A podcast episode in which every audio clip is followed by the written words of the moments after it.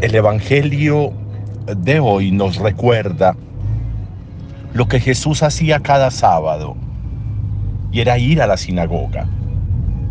Y cuando iba a la sinagoga, incluso le gustaba hacer la lectura, tomaba posición.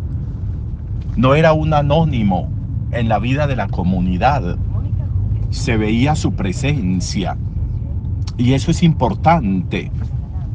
Cuando hemos salido de la Navidad y del Adviento, pues es importante que nosotros retomemos la vida cotidiana, vamos retomando la vida ordinaria de la fe, apoyados, sostenidos, afianzados en esta experiencia que hemos vivido de un Dios que se ha hecho hombre para estar con nosotros y que cuando nosotros asumimos posturas importantes para hacer presencia en la comunidad, para hacer presencia en la vida de familia, una presencia que marque, que impacte, unas palabras que generen reacción importante. Eso sucede con Jesús. La gente se admiraba, dice el texto, se admiraban no solo por lo que decía, sino por la manera como lo decía, por la manera como impactaba la vida de las personas que lo escuchaban. Se admiraban de su sabiduría, se admiraban de la manera de decirlo.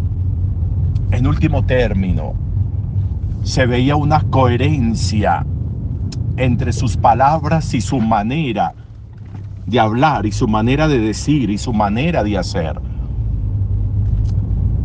¿Qué tanto impacto tiene nuestra presencia? ¿Qué tanto impacto tiene el ejercicio de nuestra vida en lo cotidiano? ¿Qué tanto nos vemos? ¿Qué tanto reflejamos? ¿Qué tanto mostramos? Esa sería importante, una reflexión importante de nuevo al comienzo de este año, de esta nueva etapa que vivimos en el tiempo. ¿Qué tanta presencia hacemos nosotros?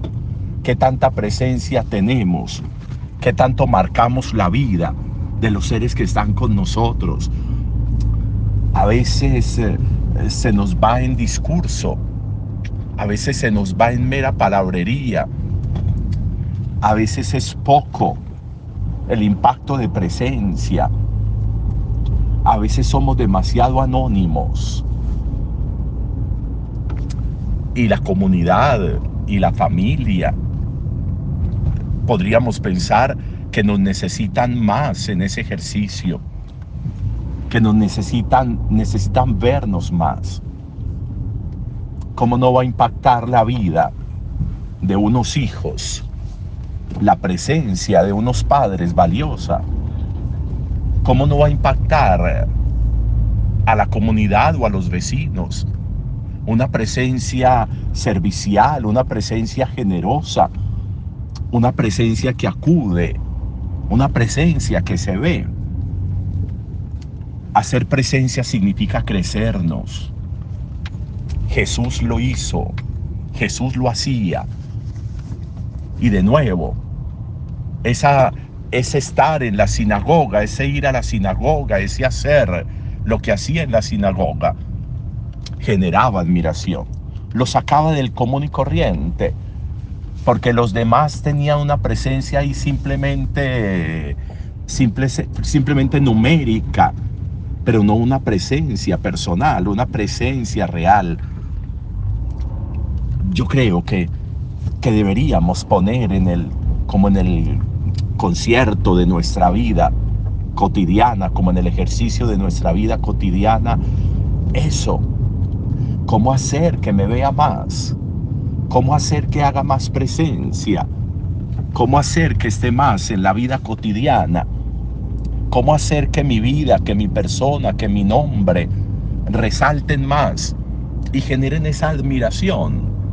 Una admiración que no es de orgullo ni de prepotencia, una, admiración que sea provocadora, que genere en las personas gusto y deseo de ser así, de salir de sí para entrar en la vida comunitaria y cotidiana. Podría ser importante que le pusiéramos atención a eso como un proyecto, pensando en lo que hacía Jesús, en cómo vivía Jesús. Buen día para todos.